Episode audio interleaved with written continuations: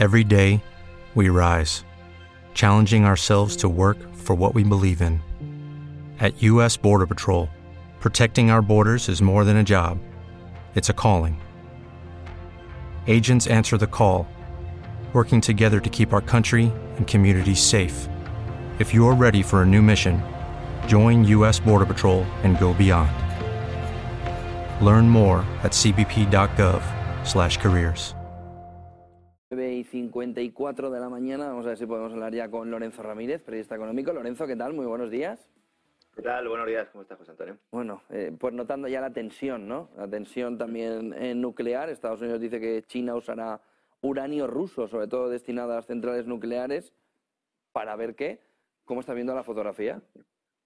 Eh, ¿Y por qué no lo han utilizado antes? ¿no? Sería la gran, la gran cuestión aquí, ¿no? Poco a poco vamos viendo cómo el verdadero objetivo de la guerra de Ucrania es romper cualquier posibilidad de una unión euroasiática. Lo venimos advirtiendo aquí eh, desde hace mucho tiempo. Esto es un paso previo a una confrontación con China y ya vemos como Anthony Blinken, el, secretario de Estado de Estados Unidos, está ya asomando la patita y está manteniendo conversaciones con países aliados o vasallos, según se mire, para incluir a China en los paquetes de sanciones futuros usando ese informe fantasma que dice que Xi Jinping podría enviar armamento al Kremlin eh, como excusa fundamentalmente. Un informe que el propio Joe Biden ya ha dicho que no le da credibilidad alguna, según una entrevista que concedió la cadena ABC el pasado fin de semana, y la idea de Blinken es ahora comenzar con los países del G7 a establecer estas negociaciones. No ha trascendido qué tipo de sanciones podrían imponerse a China, pero sí ya se sabe que Janet Yellen tendría o habría encargado ya a sus equipos que elaboren una serie de estudios para ver cómo le pueden meter mano a los chinos. Y esta es una de las cuestiones que se van a tratar en la reunión que mantenga mañana viernes el canciller Scholz con el propio Biden en la Casa Blanca.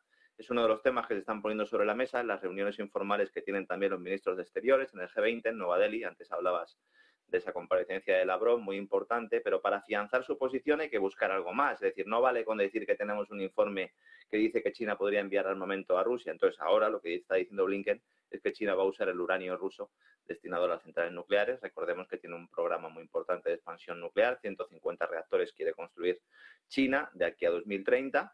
Y entonces lo que está diciendo Blinken es, no, no, es que ellos van a utilizar parte de ese, de ese combustible o de ese uranio para hacer armamento. Una estrategia que parece bastante burda, teniendo en cuenta que Rusia no solo vende uranio a los chinos, sino también a Estados Unidos, a través de su empresa Rosatom, que es el principal proveedor mundial de esta materia prima, indispensable para el funcionamiento de las centrales y que no ha sido incluido en ningún paquete de sanciones. Entonces, en las últimas horas, la agencia Bloomberg está haciendo un poco de portavoz del Pentágono, destacando que las importaciones chinas de uranio ruso hacen temer a Occidente una nueva carrera armamentística. En un artículo en el que la agencia norteamericana además deja caer que las entregas de combustible nuclear ruso a un nuevo reactor chino podrían ser una tapadera para fabricar armamento. Estamos hablando de un reactor de neutrones que está en la isla de Chambiao, que por otra parte es una de las instalaciones nucleares más vigiladas del mundo, con lo cual ahí nada se mueve sin que lo sepan todos los servicios de inteligencia. Y la idea es que cuando empiece a funcionar este año, pues producirá plutonio apto para armamento que podría ayudar a Pekín a cuadruplicar su arsenal de cabezas nucleares en los próximos 12 años. Nos van preparando para ese discurso, para decir que los chinos son muy malos, sin tener en cuenta de que además del uso militar y del energético tradicional, China quiere usar tecnología nuclear para impulsar su programa espacial.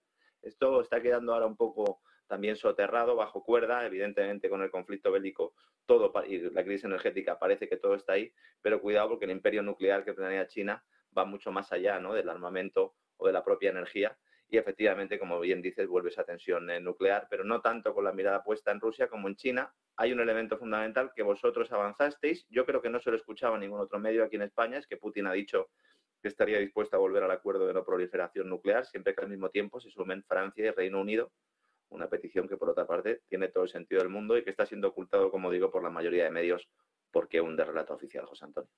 Eh, Alemania además está teniendo una fotografía ya bastante complicada en lo económico, con esa inflación, con esa entrada en la recesión, con esa inflación desbocada que vimos ayer, pero además con esas otras noticias que nos marcan que no está tan bollante ese bolsillo alemán que se decía eh, puede con todo. Bueno, eh, se está quedando sin armas, ¿no?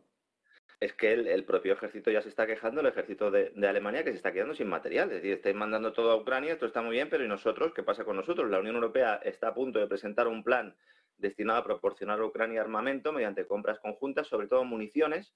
La cuantía y la forma de financiar las compras eh, todavía no están del todo claros. La idea es crear un marco de adquisición conjunta para agregar pedidos a la industria de la muerte europea, lo cual refleja que también aquí tenemos nuestro propio complejo militar industrial. Siempre nos fijamos en Estados Unidos, pero aquí también tenemos el nuestro, que es un elemento clave también de esta guerra de Ucrania, ese aprovechamiento por parte de burócratas y empresas de defensa o ataque, según se mire, para lanzar un programa de rearme y sentar las bases de un futuro ejército europeo, que es el viejo sueño de los prebostes de Bruselas, con Borrell a la cabeza, y que es otro de los fundamentos de la agenda globalista destinada a ir reduciendo la capacidad de las soberanías nacionales. Este plan se menciona en una carta que el propio Borrell ha enviado a los ministros de Defensa europeos, será otro de los temas de los que eh, hablen el canciller Scholz Biden en su reunión de mañana, y la gran paradoja es que mientras se debate cómo comprar armas para mandarlas a Ucrania, el ejército alemán sufre la escasez de equipos esenciales, algo que ha motivado la queja del coronel André Brösner, director de la Asociación de las Fuerzas Armadas Alemanas, que en la misma prensa alemana ha dicho qué pasa aquí. O sea, canciller, usted nos prometió 100.000 millones de euros al principio del conflicto a las Fuerzas Armadas, no hemos recibido un euro, no tenemos material suficiente, están diciendo ustedes que van a enviar Leopards a Ucrania, los nuestros no están en condiciones, aproximadamente el 30% de los Leopards del ejército eh, alemán no están en condiciones, ni siquiera los de última generación, y según este militar, Alemania no va a poder cumplir eh, sus compromisos con la OTAN de envío de armamento para 2025. ¿Qué pasa? Pues que el dinero, como bien decías, se está destinando a otros fines. ¿Cuáles? Financiar enormes programas de gasto público dirigidos a ayudar a familias y empresas a pagar sus facturas energéticas. Unos paquetes de gasto que deberán crecer en los próximos meses, cuando se confirme la entrada de Alemania en recesión. Yo creo que no somos conscientes del, daño que se está haciendo eh, o que está haciendo esta guerra a Alemania, que puede dejar de ser una potencia industrial, perder su papel de potencia exportadora y quedar a merced de organizaciones supranacionales que no podemos negarlo, siempre han tenido como principal objetivo su destrucción o al menos minar su capacidad para así eh, tener a la Unión Europea eh, bajo el brazo, ¿no? como digo siempre es el verdadero objetivo de determinados poderes en Washington. Ferrovial, eh, Lorenzo, Ferrovial. y esa reacción del gobierno, pensando que estaba en otro país, ¿no? que estaba más en Venezuela que en España, que la falta de expropiar a la compañía. ¿Cómo la has visto? Y sobre todo, ¿es la última? Porque ha dicho Calviño eh, no va a pasar más. ¿Cómo que no va a pasar más? ¿Qué significa que no va a pasar más? Las empresas excusatio non petita. Eh, si ves la portada del diario Expansión de hoy, titulando a toda página que Iberdrola, Repsol, Acciona y ACS no, no seguirán a Ferrovial, me ha recordado un poco aquellas famosas declaraciones de Piqué, el futbolista, con respecto a Neymar, ¿no? que decía que se quedaba. ¿no? Eh, esto es tremendo porque los despachos jurídicos de otras grandes del IBEX y algunas de estas también que aparecen en esta portada están estudiando desde hace tiempo seguir los mismos pasos que ha adoptado ahora Ferrovial. Eh, como digo, salen a la palestra a decir que no se van a ir, se hace de cara a la galería, porque en realidad estos servicios jurídicos y fiscales llevan tiempo analizando este tipo de operaciones para huir no solo del infierno fiscal, porque se está focalizando todo en el tema fiscal, sino fundamentalmente buscando seguridad jurídica y buscar plataformas para la expansión internacional, sobre todo en Estados Unidos, que esta es otra cuestión que se está dejando un poco de lado. Las empresas de concesiones, las empresas de infraestructuras españolas están apostando, evidentemente, por Estados Unidos porque tiene un megaplan. Un megaplan que lo han denominado la ley contra la inflación, cuando un plan de obra pública siempre por definición es inflacionario. Pero claro, allí hay una lluvia de millones esperando llegar. y Iberdrola es la que se ha puesto la primera, ACS también tiene eh, intereses y hay otras muchas empresas que podrían hacerlo.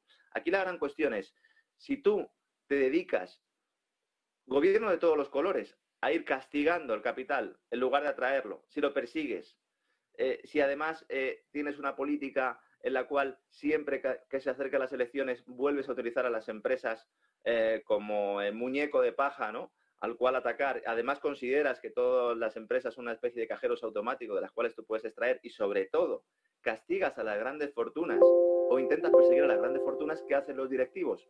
Porque, ojo, no es que Ferrovial se vaya a Holanda o traslade su sede a Holanda, es que los directivos de Ferrovial podrán trasladar su sede fiscal a Holanda.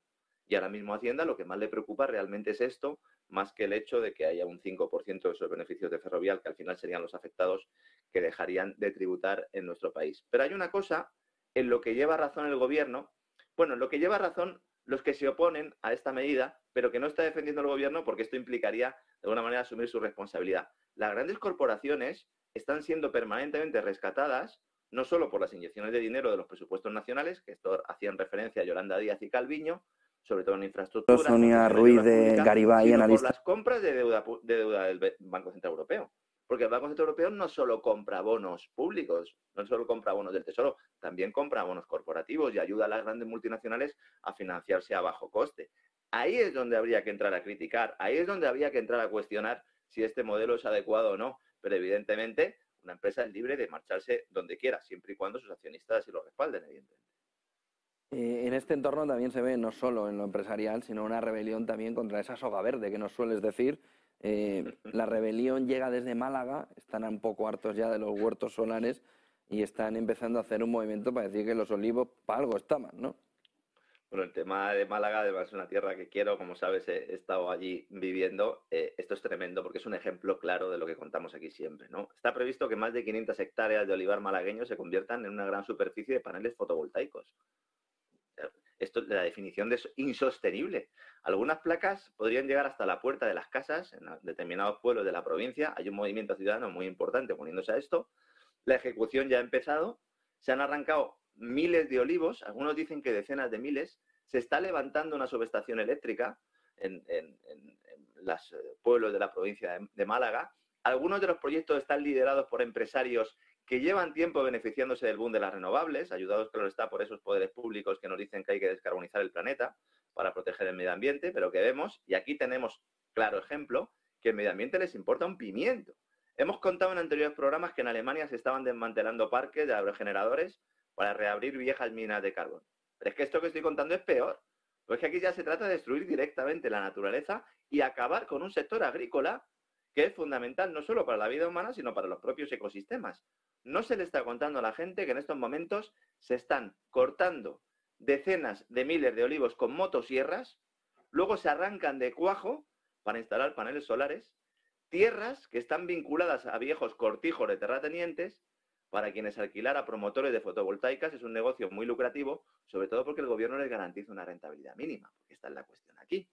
Dicen, no, no, yo me quito el olivar, yo aquí pues alquilo esto estupendamente, que es un poco lo que pasó también en muchos pueblos con el tema de los aerogeneradores, ¿verdad? Al inicio del boom, y que ahora pues no es lo mismo, pero que sigue sucediendo. Insisto, esta es la definición de insostenible, ¿eh? y esto es lo que normalmente pues no nos cuenta nadie, pero nosotros aquí sí, José Antonio. Pues muchísimas gracias, Lorenzo Ramírez, periodista económico. Buen día y buen negocio. Igual. Every day, we rise, challenging ourselves to work for what we believe in.